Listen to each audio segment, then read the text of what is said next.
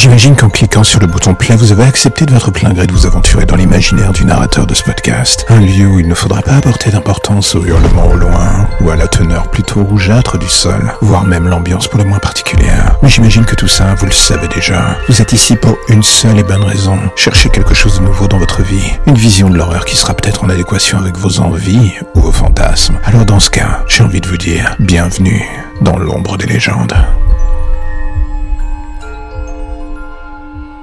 Il y a toujours un moment où on se dit qu'avec le temps qui passe, les blessures du passé vont finir par se refermer. J'aimerais dire que cela est vrai, j'aimerais pouvoir m'en persuader, mais la vérité c'est que non, elles ne disparaissent jamais. Au contraire, la seule chose qui fout le camp, c'est l'image de la stabilité du passé, vos souvenirs du bonheur. Tout cela devient du mal-être et de la toxicité, et ça vous envahit le cerveau jusqu'à ce que vous ne pensiez plus qu'à cela. Et généralement, c'est à ce moment-là que les choses prennent une tournure pour le moins inattendue, celle qui vous indique que vous avez fini par sombrer. C'est ce moment précis où ces souvenirs se transforment et ils envahissent votre réel, commencent à jouer avec vous et s'amusent à vous pourrir le peu d'espace vital qui vous reste.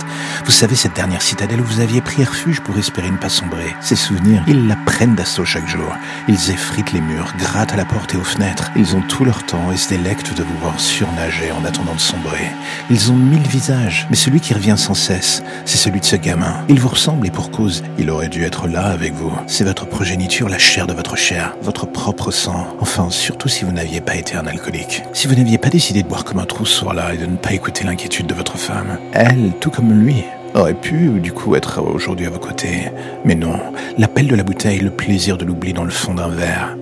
Voilà ce qui vous a pris. Et aujourd'hui, alors que vous êtes sobre par la force des choses, vous n'avez même plus le luxe de vous plonger dans ce remède de merde pour oublier.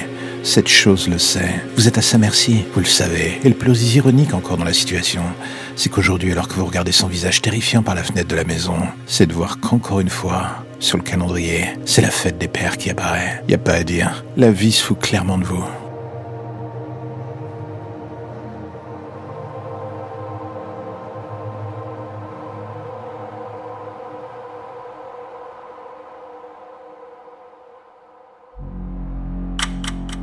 La lumière au bout du tunnel, voilà ce qui vous ramène enfin vers votre petite existence si tranquille.